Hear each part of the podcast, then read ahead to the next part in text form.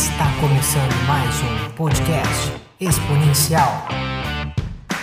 Olá, sejam todos muito bem-vindos. Como você já sabe, esse é o seu nosso podcast exponencial, que agora a gente começa uma conversa diferente. Eu sou Marcelo Policarpo, sou CEO e fundador, idealizador da Exponência Consultoria, junto aqui com meu amigo Harold Schultz Neto, também da Metanoia Digital. E hoje a gente começa uma série para discutir uma série de temas muito importantes, de coisas que a gente até já falou em outras oportunidades, mas a gente quer agora aprofundar sobre alguns dos temas, os atributos das organizações exponenciais. A gente acredita que é um tema muito relevante, muito importante para a gente discutir com vocês. Então, para introduzir toda essa conversa, está aqui junto comigo o nosso amigo Harold. Olá, Harold. Olá, Marcelo, tudo bem? É um prazer estar aqui no podcast de novo com a nossa audiência maravilhosa, com a parceria da Top Mind, que tem gerado impacto para a gente aí. É, e, cara, você sabe que eu sou suspeito para falar sobre organizações exponenciais, né? Para quem não, não me conhece ainda, eu sou um dos oito, eu acho que agora são oito coaches do método aqui no Brasil. É, somos hoje 3 mil. Não, 8 mil, 8 mil consultores que fazem parte da rede da OpenExo.com, que vai estar tá aí na, na, descrição, seja do vídeo, seja do podcast, aí onde você estiver é, nos escutando ou assistindo. É, e nessa rede a gente tem hoje aproximadamente 300 consultores com essa, com essa insígnia aí, como a minha, que é o Exo Sprint Coach. Né? E para quem não conhece, o Organizações Exponenciais é um livro de 2014 já, né? sete anos, é, do Salim Ismail, que foi um dos fundadores da Singularity, foi o primeiro CEO da Singularity University, que é uma universidade aí super conhecida fica lá com base no, na NASA, no Vale do Silício, e hoje ela, em parceria com a HSM, tem um espaço em São Paulo chamado Learning Village. Não sei se o pessoal aí já ouviu falar, mas é um espaço que eu recomendo conhecer e parece que é bem, bem interessante. Por causa da pandemia não tive a oportunidade de conhecer ainda, mas tenho ouvido falar muito bem. Eu já tive lá, inclusive alguns clientes meus são patrocinadores e tem um espaço, é um lugar muito, muito bacana. De fato, vale a pena conhecer. É, legal. Então, o Salim, cara, quando ele estava na, na, Singularity, ele começou a estudar né, o que faziam com que empresas como, na época, Uber, Airbnb, Google, tudo mais, cresciam tão rapidamente, tão mais rápido do que as demais. Né? Porque se a gente parar para comparar, é, a Apple demorou quase 40 anos para alcançar um trilhão de dólares e foi aí a primeira empresa que alcançou esse, esse valor de mercado, né? É, mas o Facebook demorou 17 anos. Tipo assim, quase um terço do tempo da Apple, né? É, e o que que faz, né? O Facebook demorar 17 anos, a Apple demorar 40 e poucos, e ainda assim a Apple rápido, né? Porque não só existe hoje empresa de tecnologia que vale mais do que um trilhão de dólares e a empresa do governo saudita lá, Saudi Aramco, né? É, que é simplesmente o maior produtor de petróleo do, do planeta. Né? Então, meio que não dá para comparar. No mais, não tem nenhuma empresa que não é considerada digital que seja uma empresa com valor de mercado maior do que um trilhão de dólares. Então é bom a gente já trazer esse contexto. Né? E, e quando ele construiu esse, esse estudo, ele percebeu que existiam 11 princípios em comuns é, dessas empresas, que ele chamou ali dos atributos exponenciais. Tá? O primeiro deles é o MTP, que é o propósito massivo transformador. E a gente já falou tanto aqui de propósito, de propósito organizacional, de você ter um propósito e tal, que a gente resolveu pular ele. Mas ele também é o único inegociável, então não pule ele. A gente está pulando aqui no podcast porque já tem outros episódios feitos sobre ele. Tá? É, e, e, aí você tem mais 10 atributos que geram realmente impacto para as empresas, que você pode é, explorá-los, entendê-los e aplicá-los para o seu negócio, que vão fazer a diferença para você crescer exponencialmente. E hoje a gente vai estar tá dedicando esse episódio ao atributo de comunidade multidão. Uhum. E o que, que é isso, cara? Primeiro a gente entender multidão, né? Porque multidão em inglês é da, da palavra crowd, né? E o que a gente percebe em várias dessas plataformas é esse modelo crowd. Não sei se vocês já ouviram falar, o crowdfunding, aquela vaquinha virtual, todo mundo investe naquele projeto. O Kickstarter, que é uma das pioneiras nesse modelo de crowdfunding, é a plataforma que mais fez investimento em projetos de startup no mundo. com mais de 8 bilhões investidos nos últimos desde que ela nasceu, né? Então é uma das plataformas que mais lançou projeto no planeta. Então você tem aquele modelo de investidor, capital de risco, modelo né, antigo, centralizado, nada democrático, que só meia dúzia de pessoas entra, versus você tem aí o Kickstarter, o mundo inteiro pode entrar lá e financiar grandes projetos de, de grandes produtos e soluções que impactam a nossa vida. Então o primeiro lance é esse do crowd.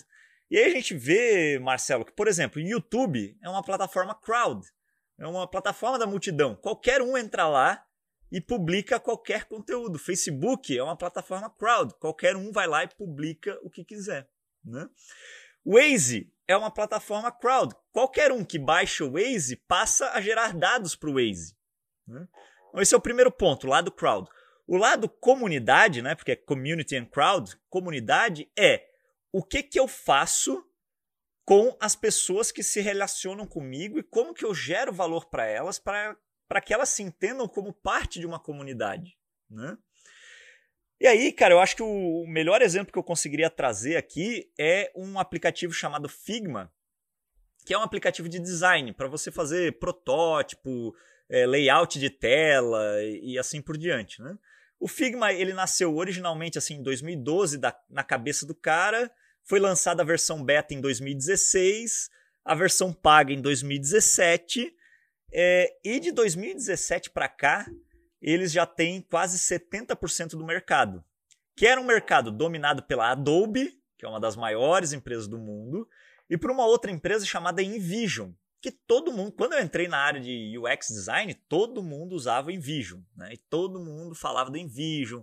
Aí a InVision entrou num lance assim: ah, vamos Vamos fomentar a nossa comunidade. Como? Ah, vamos criar documentário, vamos criar relatórios sobre design, vamos entrevistar grandes designers, aí blog, podcast, não sei o que e tal. E de repente apareceu Figma e dominou o mercado, assim, e do nada a Envision perdeu um mercado gigante. Pô, mas peraí, o Envision não fazia um bom trabalho com a comunidade? Então, o approach da Figma foi muito diferente, Marcelo. O que, que eles fizeram? Primeiro, o trabalho colaborativo. Nem Adobe, nem Vision, nem nenhuma outra plataforma ela era colaborativo. Tipo assim, você estava fazendo um projeto no seu computador, ele só estava no seu computador. Aí você tinha que mandar um arquivo para o seu colega. E o Figma não, permitia que todo mundo trabalhasse ao mesmo tempo online, na nuvem, numa plataforma web e assim por diante. E a segunda coisa foi que o Figma permitiu que a comunidade construísse soluções para o Figma. E aí é que vem a grande sacada, cara. A galera começou a criar plugin, começou a criar, tipo assim, olha, designer trabalha muito com fontes diferentes. Então o cara vai lá, cria um plugin que tem 10 mil fontes para você escolher. Pronto, ele vai lá, coloca no Figma e pronto. Era uma plataforma aberta, onde a comunidade podia gerar valor para essa plataforma. Né? E aí começou a proliferar uma porrada de plugin e ele acabou dominando o mercado porque se tornou a plataforma mais fácil de ser usada. Então, esse é o lance, né? Primeiro, multidão, como é que eu acesso a multidão? Segundo, como é que eu cuido da minha comunidade? Esses são os dois grandes pontos aí do atributo é, comunidade multidão das organizações exponenciais. Legal. Legal você falar, porque inclusive Adobe, Adobe é, é uma das ferramentas utilizadas nas empresas multinacionais, que inclusive eu estou acompanhando numa das empresas o quanto que é complicado, porque precisa ser daquele jeito, daquela forma, implementar para ter uma visualização um pouco mais global, né? E o que você está trazendo é exatamente o, o quanto é, cuidar de comunidade é, é abrir para acessibilidade para que a gente comece a participar do que está sendo gerado, o que está acontecendo, né? Grande parte pensar saímos da multidão e entramos para a comunidade quando eu tenho ali a minha digital impressa na construção daquilo que está sendo gerado. Né? De, de alguma forma também, até quando você fala, Harold, existe níveis de presença e de participação mesmo para a multidão, né? Talvez o que mude é que na multidão eu ofereço dados e por isso eu também recebo uma resposta de resultado do que eu estou gerando de informação, mas na comunidade não, eu mudo mesmo, eu, eu mexo, eu, eu, eu trabalho, a colaboração mais intensa. E eu queria que você ajudasse talvez os nossos ouvintes aqui entender o que, que distingue mesmo? É a quantidade ou é a natureza da intervenção entre comunidade e multidão nesse atributo da organização exponenciais? É, para mim você matou a charada mesmo, é a intervenção, né? Porque assim, se você tá com o seu GPS ligado hoje, né?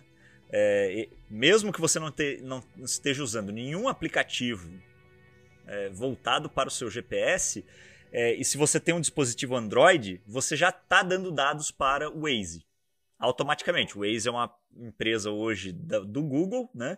Então automaticamente você já está mandando dados para lá. Se você está na estrada, o Waze usa aquilo para dizer se o tráfego é, tá bom ou ruim, mesmo que o Waze não esteja aberto.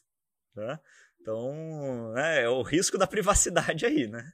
É, Inclusive, tá deixa eu só fazer um parênteses, né? Às vezes, quando o Waze fala assim, existe um carro parado no acostamento as pessoas acham que alguém notificou, então tem um drone da Waze vendo. Não, porque aquele carro está gerando informação, o Waze entendeu que ele está parado. Né? Exata, exatamente, perfeito, perfeito, Marcelo. É, é, bem isso. Esse é o trabalho da multidão, entendeu? O carro parou ali, ninguém nem interviu e o Waze já sabe que está parado. Né? É, você vai para a comunidade quando você começa a acompanhar o seu trajeto dentro do Waze e você começa a ver as outras pessoas que estão lá também navegando, porque daí tem aquele negocinho, né? Os carrinhos andando e tal, não sei o quê. É, e você entra num nível mais profundo da comunidade quando o Waze pega e fala assim: olha, tem um carro parado aqui na estrada, e aí o Waze te pergunta: é verdade ou não é? E aí você vai lá e diz se é ou não é. Né? Aí você está num nível mais profundo da comunidade, que inclusive é um outro atributo que a gente vai falar num episódio futuro. Mas é realmente o lance da intervenção que gera a diferença, porque eu posso trabalhar com a multidão, então, assim, a multidão de pessoas que assiste vídeo no YouTube, a multidão de pessoas que olha as coisas no Facebook, né? Então, são bilhões e bilhões de pessoas conectadas nessas plataformas. É... Mas eu só faço parte da comunidade uma vez que eu comento, que eu clico, clico, engajo, compartilho e assim por diante e produzo conteúdo e assim por diante. Aí eu faço parte da comunidade. Né? Então é realmente a sua intervenção que gera é, essa diferenciação entre multidão e comunidade. Agora, qual que é o lance, Marcelo? Aí vem um ponto muito importante. Né? É, hoje está muito fácil de você acessar a multidão por causa da internet e levá-la para o nível de comunidade. Né? É, e aí tem um grande especialista da área de comunicação que diz assim, ó, Antes da internet, você precisava filtrar para publicar. Depois da internet, você publica para filtrar. E, e, essa é uma mudança de mindset que a maioria das empresas que não são digitais ainda não adotaram e elas vão ter muita dificuldade para adotar. Só que essa é a grande quebra de paradigma que o mundo digital tem trazido. Então, fazer um comparativo bem básico, né? Rede Globo tudo você tem que filtrar para publicar. Então eles escolhem quem são os anunciantes, eles escolhem os produtos, né, os conteúdos, a novela, o jornal, o que, que vai estar dentro da pauta do jornal e assim por diante. Tem 100 milhões e, e é no Projac que filma tudo, né, e assim por diante. Tem 100 milhões de espectadores. Netflix também escolhe todo o conteúdo que está lá. Mas a multidão avalia se o conteúdo é bom ou não já é um nível um pouco mais alto. Tem 250 milhões de assinantes. Já está melhor do que a Globo. E aí as produções normalmente são produções próprias que o Netflix investiu. Então o Netflix não tem o próprio Projac lá, o próprio estúdio, não tem a própria equipe de desenvolvimento de conteúdo e assim por diante. Ele deixa os outros produzirem, ele investe, ele coloca na plataforma e aí a multidão avalia a qualidade daquele conteúdo. Agora, o publicar para filtrar é o YouTube que não tem absolutamente nada, qualquer um publica o que quiser, mas tem 2,5 bilhões de pessoas assistindo, né, de usuários. Então, olha a diferença da escala. Né? É, e isso, pessoal, é uma mudança de mindset realmente muito grande para a empresa. Né? Você sair do filtrar para publicar e ir para o publicar para filtrar. Né? Acho que esse é o, o salto quântico que as empresas precisam fazer. Né? Trazendo aí para uma realidade mais industrial, só pra, a título de comparação, Marcelo, é, montadoras. Né? Montadoras, elas normalmente têm um portfólio de carros relacionados à sua multinacional, à sua estratégia de design e tudo mais. E aí você filtra para publicar quais carros vão sair naquele, na, em um determinado mercado. Até porque, se você está no mundo físico, né, produtos hardware e tudo mais, você tem uma dificuldade logística, né, logística global, tudo isso que gera um desafio muito grande. Agora, o Uber, que está no mesmo setor, que é o setor de mobilidade, te levar do ponto A para o ponto B, ele publica para filtrar. Então qualquer um vai lá e coloca qualquer modelo de carro lá dentro, qualquer motorista vai lá e fala assim: eu quero participar do movimento Uber, né? É, e são as pessoas que filtram se aquele motorista é bom ou não. E se aquele carro deveria estar dentro do Uber ou não. Então, essa é a mudança de mindset aí: filtrar para publicar, publicar para filtrar. Uhum. Isso é muito legal. A gente falou isso, inclusive, em alguns outros episódios, né? Da uberização, da, da, do fim das camadas de gerenciamento por conta das próprias pessoas que vão filtrando todo esse processo, né? Muito legal. E aí eu estou pensando aqui, é, trazendo até para o nível da gestão, das organizações, o quanto isso tudo é, começa de fato a fazer sentido, é, até do ponto de vista das organizações mais modernas e entendendo por que que as organizações exponenciais têm essa forma de construção e, e legal uh, essa, essa, essa diferença na interação, né? Uh, organizações que são, e aí pegando o exemplo da, das exponenciais, são mais multidão, elas apenas têm as pessoas para absorver delas uh, competências próprias para um trabalho que elas precisam desenvolver, mas uma coisa distanciada das pessoas, inclusive talvez distanciada do mercado. Então, a multidão, uma coisa indistinta, né? É, pouco segmentada, pouco nichada, pouco atenta à realidade própria é, do seu cliente e dos outros stakeholders. Quando você fala de comunidade, a gente está falando em coisas muito mais onde fazer parte da, aliás, onde trabalhar naquela organização significa fazer parte. Aqui eu trabalho, aqui eu faço parte dessa essência e eu começo a intervir. Isso é muito legal a gente começar a perceber, inclusive, como é que isso vai fazendo parte, inclusive, é, pasmem, de organizações multinacionais. Né? Eu vejo muitas organizações multinacionais com, com uma liberdade muito forte para as gestões locais, a ponto de alterar uma série de processos, controles, realidades, que é exatamente a pensar. É, que comunidade é essa, que pessoas eu tenho aqui, de que forma essas pessoas e aquelas que estão também interagindo pensando clientes e stakeholders, podem impactar nesse funcionamento. E é muito interessante como é que isso traz esse processo. E aqui que eu queria trazer para a gente conversar, é, por que, que isso aqui não exponencia, né? Por que, que a gestão multidão ela, ela trava, ela até vai longe, né? Mas ela ainda no modelo linear. Por que, que comunidade queria explorar junto com você assim para a gente entender um pouco essa realidade? Que comunidade gera tanto exponencialização? Por que, que você falou e deu exemplos incríveis, né? Do Netflix e de tantas outras que puderam alcançar números incríveis. Vamos conversar sobre isso? Vamos. O primeiro ponto, é, Marcelo, que eu acho que é relevante a gente pensar é o uso do digital, né? Porque não há exponencialização, isso é um princípio lá na, na organização exponencial, se você não tem digital envolvido.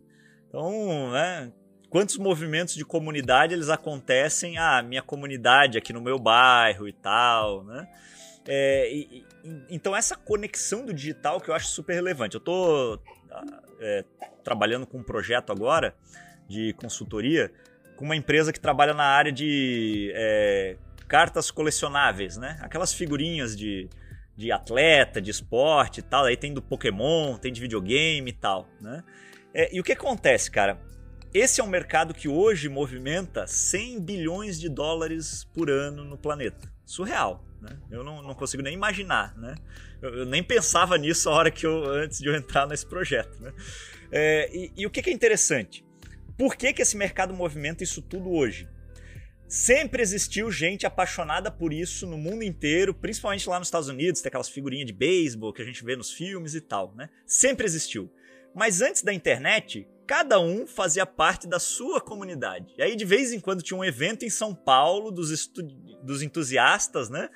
E, e, aí, lá nos anos 80, 90, era assim que a galera meio que se reunia, se encontrava. Aí um mandava carta pro outro, um mandava figurinha pro outro, trocava telefone, aí ligava, ó, oh, consegui tal figurinha e tal. Então, assim, a sua rede de relacionamento dentro dessa comunidade, ela era limitada muitas vezes ao seu bairro, à sua cidade, ou a possibilidade de você ir para um grande evento como esse. Né? Cara, quando você liga a internet no, no mundo, você conectou todo mundo que tem interesse nessa parada, entendeu? E aí a gente está falando de, ah, aqui em Curitiba, sei lá, 500 pessoas, em São Paulo, mil pessoas, em BH, mil pessoas, em Nova York, 3 mil pessoas, em Paris, 3, 5, 2 mil pessoas. Só que conectadas, elas to se tornam uma comunidade só de 100 mil pessoas, entendeu? E aí movimentam 100 bilhões de dólares por ano. É, então eu, eu acho que o primeiro lance de você conseguir dar esse, dar esse salto quântico é o digital. Né? Uhum. É, o segundo lance é essa conexão profunda que a comunidade tem com o propósito, entendeu? Então, cara, quem coleciona figurinha, o cara é fissurado nessa parada de figurinha, entendeu? É o cara que coleciona itens do Star Wars. É o cara que é apaixonado por viver experiências incríveis. Aí o cara é host do Airbnb, só viaja no Airbnb e assim por diante, entendeu? É, é, o cara que ama viver a vida conectada no seu celular, então ele usa tudo que o Google produz, porque tudo aquilo que o Google produz ajuda ele a ter uma vida melhor. Então há um profundo relacionamento para o sucesso de uma empresa com a comunidade, é a comunidade estar vinculada ao propósito transformador massivo da empresa. Por isso que nos projetos que eu atuo com organizações exponenciais, eu sempre recomendo que a empresa comece pela comunidade. Porque você sai do seu propósito e ele tem que impactar alguém. Né? Esse alguém vai se tornar a sua comunidade. Né? É, então, essa, essa eu acho que é a, a parada que faz a, a, verdadeira diferença. Assim, é você ter um propósito que leve as pessoas a se movimentarem em prol de alguma causa, alguma coisa assim, entendeu? E, e aí alguém talvez esteja nos escutando e pensando, tá, mas para questões escaláveis, ótimo, digital e dessa forma funciona. Mas vamos pensar assim, né? É, às vezes existem produtos e soluções que a princípio não são tão escaláveis a nível global, mas aí o ponto que você traz faz isso ter muito sentido para qualquer organização, que é o fato de, tá, pode não ser escalável é, dessa forma, mas de alguma forma esse propósito precisa se multiplicar. E aí o que eu vejo, e isso é muito interessante, organizações que começam a buscar essa exponencialidade, é entender o digital impactando esse cliente, mesmo que esse cliente esteja a dois, três passos do seu cliente primeiro. Porque a, a intenção maior é agora, tá, eu sou uma empresa que faz esse dispositivo, mas alguém compra para você usar. Mas do lado aqui na ponta, essa outra empresa começa a fazer um movimento muito interessante exatamente para isso, né? Através do digital, se fazer conhecida, fazer com que o propósito seja forte e dizer, olha, a, o causador desse benefício, para além desses intermediários, sou eu. E aí começa a criar essa comunidade para fazer enxergar quem não era enxergado lá na frente. Aí as coisas começam a aumentar e aí você começa a aumentar o poder de decisão do seu cliente lá na ponta. Porque esse é um ponto bacana, porque alguém pode falar assim: ah, eu não escalo meu produto a bilhões, trilhões de vendas mas você pode escalar o seu propósito, fazendo com que as comunidades sejam mais próximas de você. Perfeito, Marcelo, perfeito. E, e aí, é, a gente percebe, né, Marcelo, que muito do que a gente já falou aqui tá, tá tudo meio que interligado, né? Porque lá no, lá no capitalismo consciente a gente fala do propósito e fala da integração dos stakeholders, né? Então, como é que você fomenta uma comunidade? Integrando os stakeholders em torno do seu propósito. Como é que você é, realmente consegue levar o seu propósito até as pessoas e, e garantir que haja uma comunidade em torno daquilo que você faz? Não tratando a sua solução como um produto transacional, e sim tratando como uma experiência relacional. Você não, uma comunidade é, é, um, é um ambiente de relações. É um ambiente que tem uma cultura comum. É um ambiente que tem um, é, propósitos e valores comuns. E você só consegue gerar valor entre as pessoas, né? Que elas compartilhem valores se você viver em um relacionamento. Então não adianta você colocar o seu produto lá na prateleira e esperar que dali gere uma comunidade. Por que, que a Lego se salvou da falência? Porque ela estava desconectada da sua comunidade. O que, que ela fez? Primeira coisa, ela criou um concurso global na internet para as pessoas criarem os Legos que elas gostariam de criar. Leg Storm, não era? Era uma coisa parecida é, assim. É, uhum. Exatamente. Isso aí, cara, foi a virada de chave da Lego. Entendeu? Porque a Lego tinha fãs no mundo inteiro, mas ela tratava o produto Lego como uma transação. Né? Estou medindo a minha receita, não estou medindo o meu LTV, que a gente já falou aqui também, né? o meu tempo de, o meu valor de tempo de vida do cliente. Então, na hora que ela vira essa chave, assim, opa, peraí, Vamos deixar as pessoas co-criarem as peças que, que, que, eles gostariam de ter, co-criarem os produtos que eles gostariam de ver. Você passa a fomentar uma comunidade. Aí as pessoas que compartilham do valor do sistema de crenças daquela empresa passam a aparecer, passam a dar mais valor. Né? E aí a comunidade se forma e a Lego hoje é um exemplo, tanto no mundo físico quanto no mundo digital, de uma empresa que se transformou e está indo super bem. Uhum. Quando você fala que as coisas estão todas interligadas, é, é um sinal forte que a gente foi e vai sendo cada vez mais impactado, infectado pelas mudanças da forma de fazer negócio, né? E é muito importante a gente começar a dizer e falar sempre sobre isso, porque, é, inclusive, perpassa ao menor negócio, ao negócio mais complexo, todos esses conceitos que a gente fala. Então, você que está nos escutando tem isso muito claro, né? Ah, eu sou um pequeno empresário, eu sou um médio empresário, eu sou um empreendedor. Ah, eu não estou trabalhando com essa coisa de inovação de startup, não sei o que. Não, independentemente disso, é, para você prosperar nesse negócio é, ou no, no seu negócio, a gente precisa trazer muito desse elemento muito forte aqui, que é o quanto que a gente transforma, e essa é a grande sacada também, né? Produtos vão se transformando cada vez mais em serviços, né, Harold? Harold gosta muito dessa dessa transação né, de, de serviços e mais do que serviços, experiências e como é que a gente pode transformar esse processo fortemente. A gente está aqui, enquanto a gente está falando, é, esperamos, né, terminando, meio que chegando no pós-pandemia, ou pelo menos um momento mais trágico aqui no Brasil. Quantas empresas aprenderam muito a fazer diferente a sua interação com seus clientes e prosperaram? Quantas, quantas empresas deixaram e acharam que simplesmente elas vendiam um produto X ou Y e por isso, e não só por isso, né, mas também por isso elas tiveram problemas muito sérios. Acho que a grande questão aqui é, é, é esse papel da interação. E aí volto um ponto para fechar pelo menos essa minha contribuição, o quanto, inclusive outro tema que me vem aqui enquanto a gente está conversando, aquela coisa de empresa de dono vai cada vez mais tendo problemas. E isso talvez impacte você que está nos escutando. Aquela empresa é hermeticamente fechada, onde tudo acontece dentro daquele, daquele, daquele lugar, né? daquela região circunscrita no espaço. E você não é poroso para novas experiências, para novas empresas, para novos parceiros.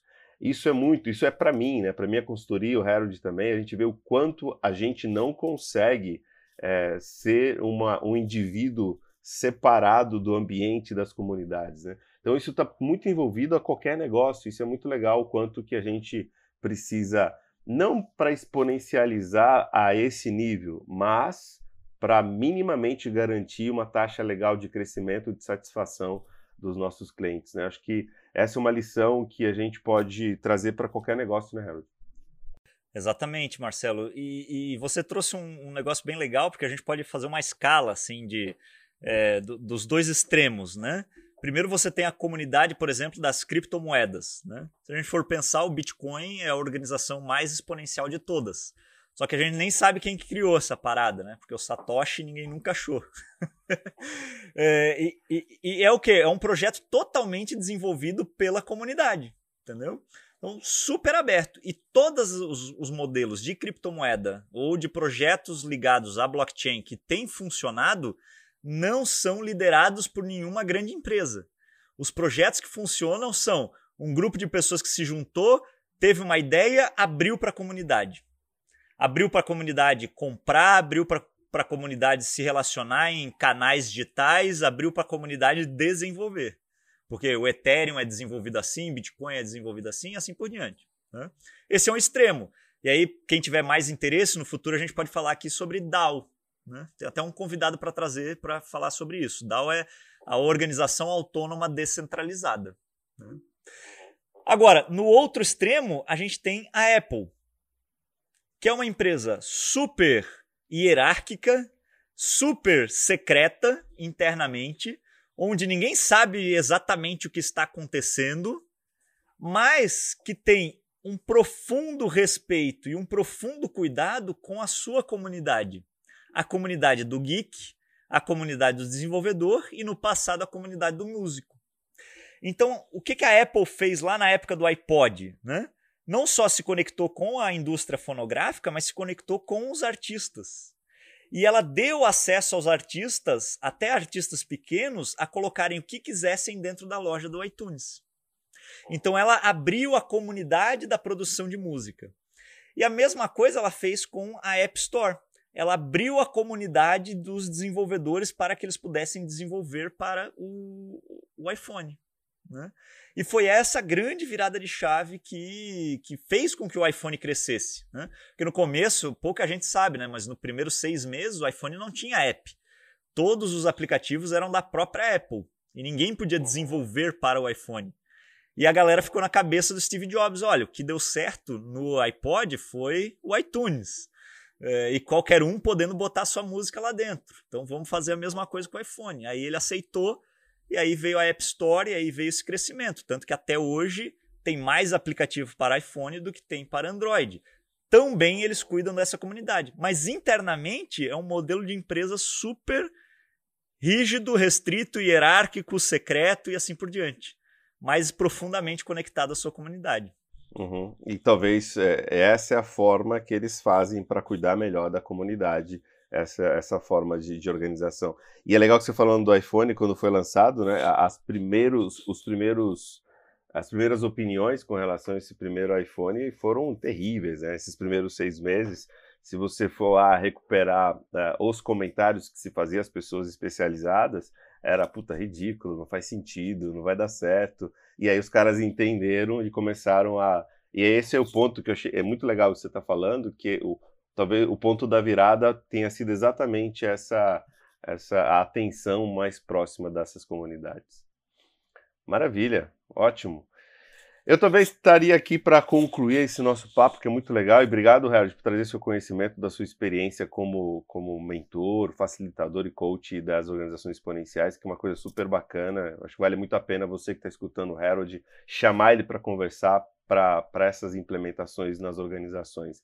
E aqui, talvez, ligando um pouco os pontos e talvez uh, fazendo um pouco um resumo disso tudo para mim, acho que é muito importante pensar. Uh, o nível de colaboração e de participação, e não apenas é, dito, né, é, criado em termos de eventos, mas o quanto a participação, a intervenção de todas as pessoas numa organização realmente mudam a estratégia e mudam para onde a gente está indo. Porque, como a gente tem o ESG washing, né, ou todos o washing da vida, a gente pode também criar uma, uma community washing para dizer que nós somos uma organização exponencial, nós temos uma comunidade, temos fóruns de discussão, temos intervenção, mas lá no fim do dia é, a decisão é tomada por uma, duas, no máximo três pessoas. E eu tenho visto isso acontecer. Né?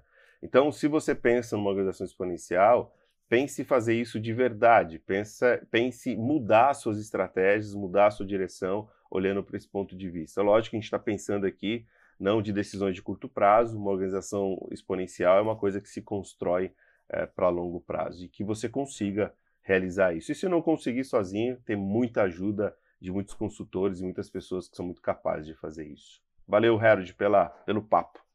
Perfeito, Marcelo. Você fechou com chave de ouro. Pessoal, é, façam parte da nossa comunidade, curtindo, comentando aqui no podcast, porque é através dos seus comentários que a gente aprende quais são os conteúdos que vocês têm mais interesse é, e a gente consegue melhorar o desenvolvimento desse, desse programa. Né? E muito obrigado pela audiência. Até o próximo episódio. Valeu, galera. Até mais.